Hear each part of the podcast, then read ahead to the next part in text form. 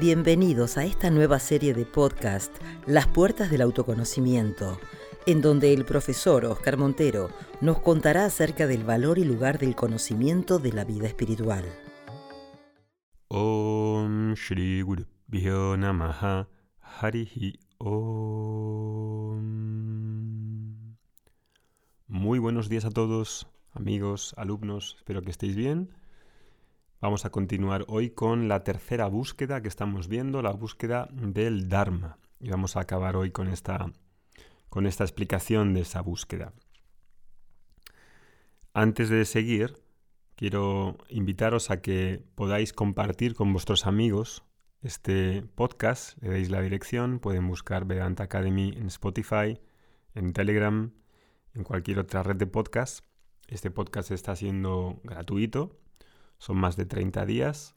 Es algo que lleva su tiempo hacerlo, que hacemos con mucha cariño, con mucha dedicación, pero que obviamente también eh, implica bastante tiempo a la hora de difundirlo, hacerlo, crearlo. Así que lo que os pedimos es que lo compartáis con vuestros amigos, 10, 20 amigos, le deis la dirección, personas que estén interesadas en este tema, y que cuando empiecen, si empiezan ahora, que empiecen desde el principio, porque si comienzan en este podcast no van a poder entender bien lo que se está, lo que se está diciendo.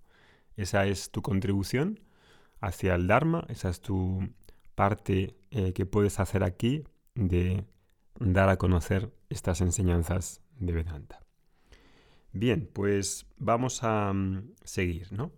Hemos dicho que la búsqueda del Dharma es esta tercera búsqueda, menos conocida, eh, muy amplia, tenemos un curso que se llama El valor de los valores, en el que basado en el capítulo 13 de la Bhagavad Gita, hablamos sobre este tema ¿no? durante cuatro meses. Entonces lo que estoy diciendo en estos podcasts sobre el Dharma está muy condensado. Sé que me dejo muchas partes sin poder tratar, pero espero que lo entendáis porque aquí estamos dando una versión sintética resumida. ¿no? Entonces, en el audio pasado habíamos hablado de cómo el Dharma es la armonización de la vida y sobre cómo juzgar a los demás y pensar que los demás deberían de adaptarse a lo que yo creo que deberían ser, a mis gustos, a mis preferencias, a mis valores, a mi forma de ver la vida. No solamente los demás, sino el mundo en sí debería parecerse a lo que yo creo que el mundo debería ser. Pero eso es bastante ingenuo, porque eso implica que tú serías ahí el creador del mundo, impusieras tus leyes a los demás, ¿no? Entonces hemos visto que el Dharma es entender que ya hay un orden de que tú hayas venido al mundo. Ese orden ha de ser apreciado y de ser lo suficientemente sensible para apreciar ese orden que ya está dado, que no lo crea nadie, que no es ni siquiera humano. Orden en la forma de todo tipo de leyes psicológicas, biológicas, epistemológicas, que ya están funcionando sin necesidad. No se las ha inventado Newton, no se las ha inventado ningún científico ni ningún filósofo. Dharma es un orden y ese orden es Ishvara.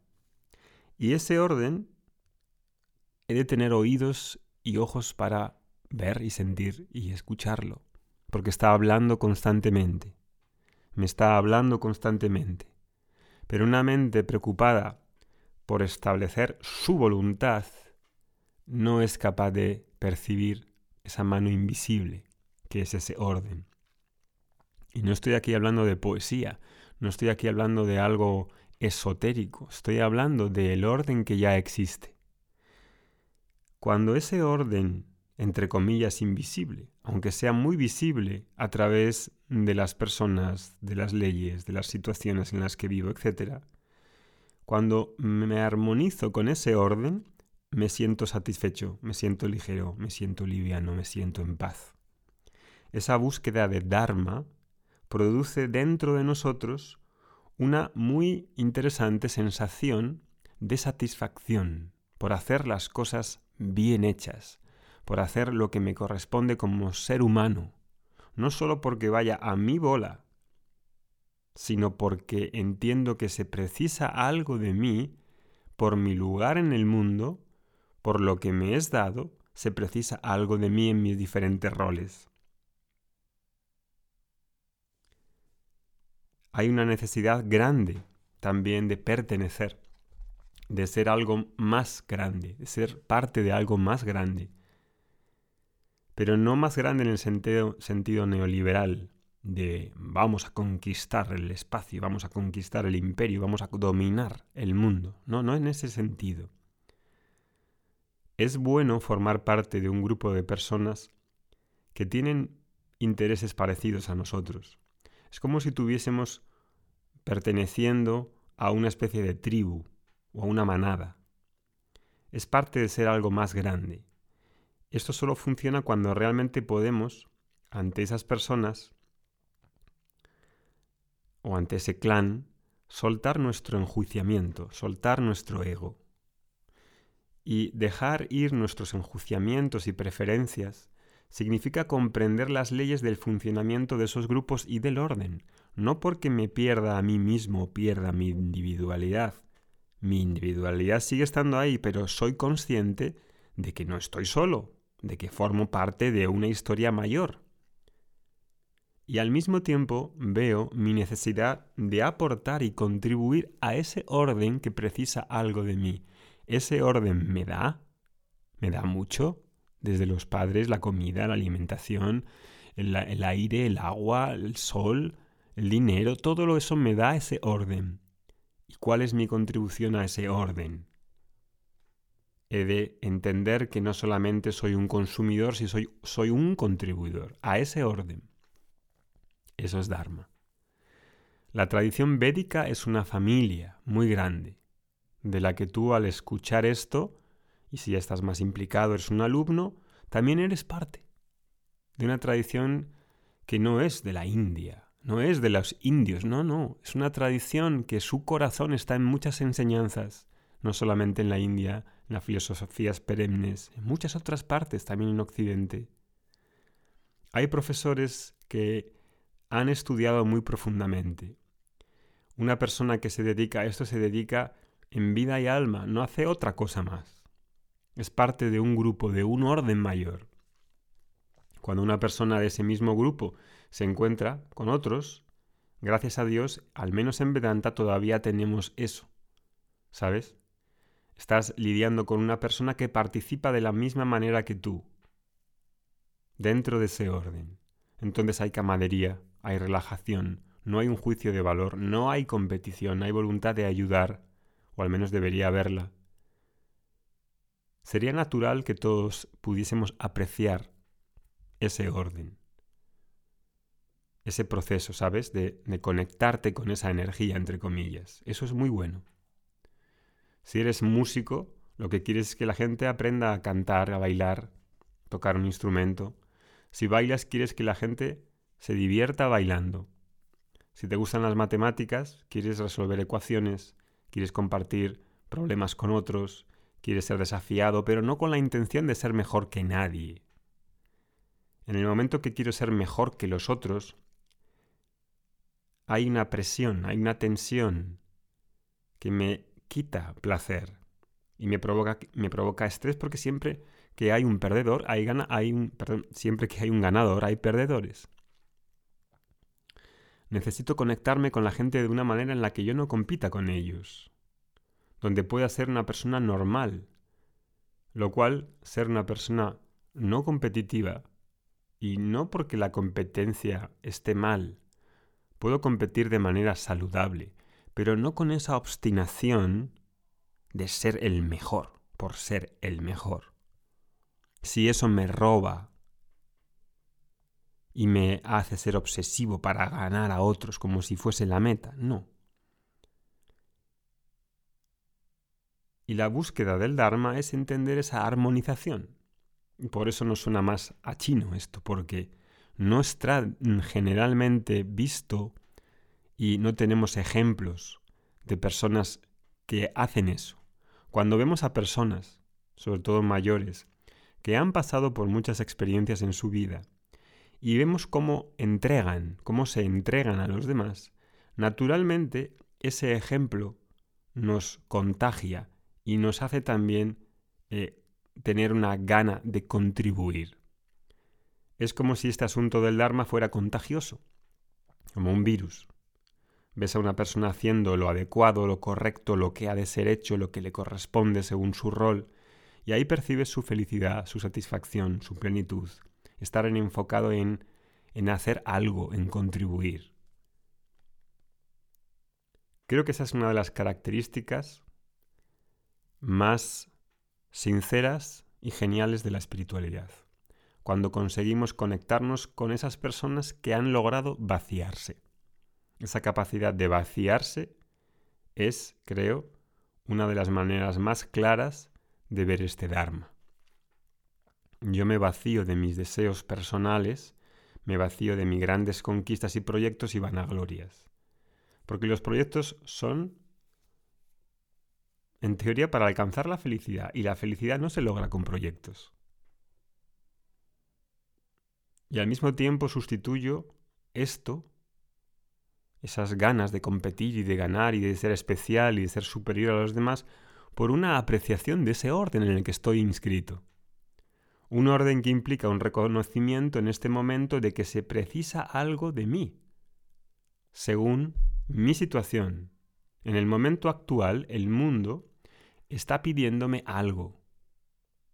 Puede que me esté diciendo que aumente la velocidad o que vaya a una velocidad más lenta. Me pide descansar, me pide que aporte algo a esa u otra persona, o me está pidiendo que cambie mi vida por completo. Tengo oídos para escuchar lo que me está pidiendo. Es como si desarrollásemos una especie de intuición, un instinto para entender tu papel en el mundo. Y mi papel no es ser alguien especial, no. Mi papel es algo simple, en cada momento hay algo que hacer, dentro de mis roles que tengo a desempeñar. ¿Quieres saber cuál es tu papel dentro del mundo? En las clases preguntan mucho esto. No sé cuál es mi papel en el mundo. No sé qué es lo que... No, encuentro mi Dharma. Tipo, claro, es normal porque la sociedad no nos enseña en absoluto eso. Pero si miro en mi situación actual, actual, lo que ya hay en mi vida, y puedo desarrollar esa visión para que me dé cuenta de lo que se necesita como los roles que tengo. ¿Qué roles tengo? Yo, Oscar Montero, soy padre. Como padre se espera algo de mí por parte de mi hijo. Mi hijo me necesita para mí en muchas cosas. Mi obligación con mi hijo está en que le pueda ser atendido. Sus derechos, los derechos de mi hijo con respecto de mí son satisfechos porque yo cumplo mis obligaciones con él.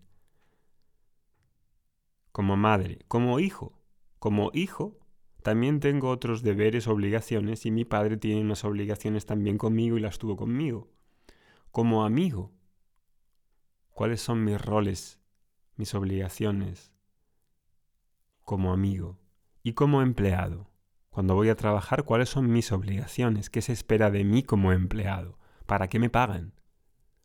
Y como empleador, si tengo empleados, ¿cuáles son mis obligaciones con respecto de los empleados? Y como ciudadano, y como gobernador, y como tío, cuñado o suegro. Dentro de los roles que tengo, y tengo unos cuantos, ya se esperan muchas cosas de mí que necesitan ser hechas. Hay obligaciones y hay derechos. Fijándome en mis obligaciones, satisfago las necesidades de los otros y viceversa. Entonces, ya tengo suficiente material para encontrar cuál es mi Dharma, porque está dado, está enfrente de ti, está enfrente de tus narices. Si quitas toda idea de reconocimiento profesional, de que ha de ser especial, de que has, has de conseguir esto y lo otro, de todo eso que nos dice la sociedad y me centro en lo que ya hay en mi vida como roles. Tipo, esa apreciación es el orden del universo que nunca nos ha abandonado a ninguno de nosotros. Nunca nos ha puesto una situación donde seamos inapropiados. Algo tipo, estoy aquí, pero se suponía que no debería estar aquí. No, eso no sucede. Siempre estamos donde debemos estar. No necesitas ir a los Himalaya ni a ninguna parte. Donde estás hay suficiente materia prima para crecer como persona.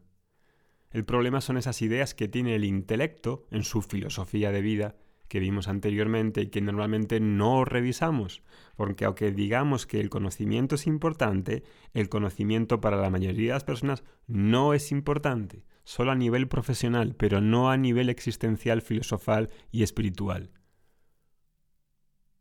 Entonces con las ideas que conforman mi vida, mi filosofía de vida, proyecto ideas de qué es lo que yo debería ser, qué es lo que debería conseguir, cómo los demás deberían comportarse, qué es lo que me deberían de dar, qué es lo que no me debería pasar, qué es lo que sí que me ha de pasar. Y ahí la persona acaba por culpar sus propias acciones y su vida por esta sensación de que las cosas no suceden como lo deberían de suceder. Y voy a decirte algo muy importante. La acción no trae la felicidad. Actuar, estar constantemente haciendo cosas, no nos hace felices. El verdadero equilibrio de la mente está en encontrar y plantarse, enraizarse en nuestro Dharma. Te lo repito. El verdadero equilibrio está en encontrar y plantarse, enraizarse en nuestro Dharma, centrarse en nuestro Dharma. Cuando por la noche te quedas hasta las tantas, si te quedas hasta las tantas, si no esto no tiene que ver contigo, y tu cuerpo te pide descansar, y sin embargo te quedas mirando Netflix, y ahí duermes, y te vas cansado a la cama, y si te vas cansado a la cama, pues vas a dormir mal, y cuando te despiertas te encuentras cansadísimo como un zorro, y despiertas con una conciencia pesada y terminas por tener un mal día. Y eso no es diferente para nadie. Si, por ejemplo, necesitas estar a dieta y no puedes comer algo que te gusta, sin embargo dices, eh, ¿puedo tener un deseo por algo más sano? Eso es lo que preciso en ese momento. Si preciso descansar, he de entender que para vivir una vida alerta necesito descansar y me voy temprano a la cama.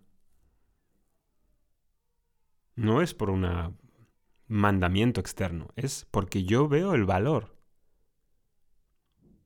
A lo mejor sientes un poco de incomodidad al principio, igual con la comida, pero es una presión de los sentidos por querer sentir sabor, sabor, sabor, es por, por por un, efecto de compensación. Como nuestra vida generalmente suele ser un poco desorganizada, desequilibrada, haciendo algo en un extremo, la compensación tiene que venir del otro extremo. Si como mucha, mucha carne, también te va a pedir el cuerpo comer mucha, mucha azúcar, porque no estoy en el centro, estoy en los extremos. Y estar en los extremos siempre es desequilibrio. Entonces añoraré el equilibrio. Cuando superamos esa presión de irnos a los extremos, voy a sentir una sensación de expansión, porque eres más grande que el impulso de tus propios deseos. Eres más grande que el impulso de tus emociones. Eres más grande por conseguir conectarte con algo mayor. Ese ser más grande esa búsqueda por ser más grande y mejorar como seres humanos es también Dharma. Y entonces la vida ahí gana otro significado que no es la búsqueda de harta y de cama. Y es por eso que decimos que el ser humano se convierte en humano cuando realmente está en la búsqueda del Dharma, puesto que harta y cama, la búsqueda de seguridad y placer, es como cualquier otro animal. Vives buscando protegerte y disfrutando del mundo. Proteger, seguridad y placer. Lo mismo que una vaca o un perro. Y el 90%, 80% de los seres humanos están en esa búsqueda, no ven la búsqueda del Dharma. Cuando te detienes y entiendes que eres parte de algo más grande que tú mismo, y que por ende hay un orden que requiere hacer algo, y cuando lo reconozco puedo ofrecer mis acciones a ese orden, ofrecer mis acciones a ese orden.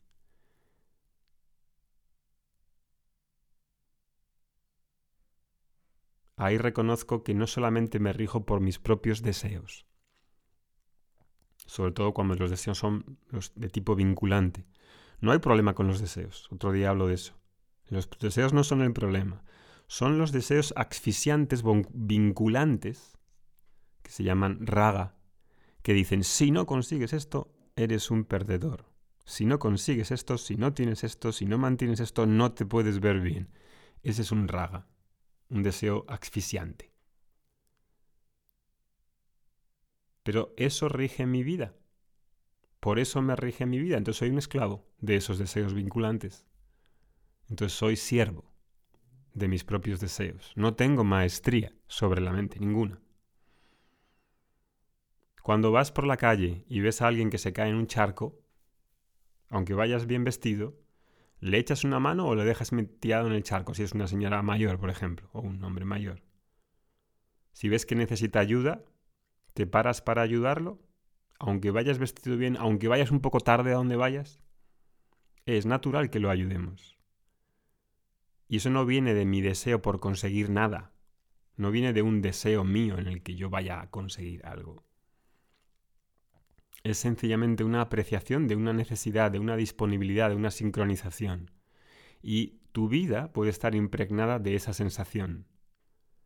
No, necesitas gobernarte exclusivamente por tus deseos asfixiantes o deseos vinculantes. Hay deseos también desde la plenitud también. No voy a hablar aquí de ellos ahora mismo puedo relacionarme y ser consciente de algo mucho más poderoso que es estar en conexión con el todo, donde hay un orden a ser apreciado. Esa es la búsqueda del Dharma. Y aquí lo dejo. soy consciente de que quedan muchas cosas.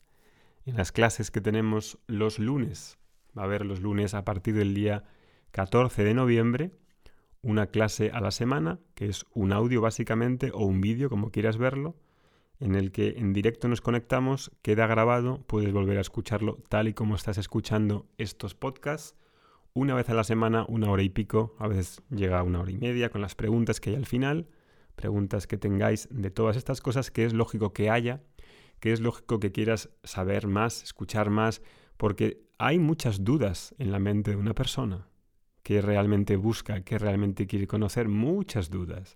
Y esas dudas no se van, porque no se van por sí solas. Hay algunas que sí se van con la madurez, con la experiencia, y otras muchas se quedan ahí hasta el día, hasta los últimos días de tu vida. En esa sesión de preguntas que tenemos, aparte de la propia clase al final, ahí las personas preguntan todas esas dudas y se sacan las dudas que han tenido durante muchos años. Valora también eso. Empezamos el día 14. También tenemos una meditación extra que hemos puesto una meditación en la que haremos esa meditación, como hemos hecho en meditación profunda, pero más orientada a em, asimilar la enseñanza. Una cosa es recibir este conocimiento, escucharlo, escucharlo, escucharlo. Es como una pantalla de cine a la que me expongo y escucho y escucho y escucho. Y en esa escucha se desmetifican ideas, se caen falacias, se caen creencias limitantes que tanto daño hacen. Porque al final estoy viendo lo único que hay en mi intelecto en la forma de mi filosofía de vida. No puedo ver más allá. Y si esa filosofía de vida es limitante, mi vida es limitante y mis decisiones son peores y todo afecta. Cuando una persona ve eso, entonces está comprometido con ganar una visión más amplia, más completa, que me haga más libre. Esas son las clases de Vedanta. Y empieza el 14 de noviembre, el, este martes día 2, tenemos la segunda masterclass para las personas que se apunten antes del martes o el mismo martes. Abajo también tenéis los enlaces. Continuamos mañana con la cuarta búsqueda, la búsqueda del, ahí os lo diré, una búsqueda también mm, la más importante en realidad. Mañana nos vemos. Om Shanti Shanti Shanti.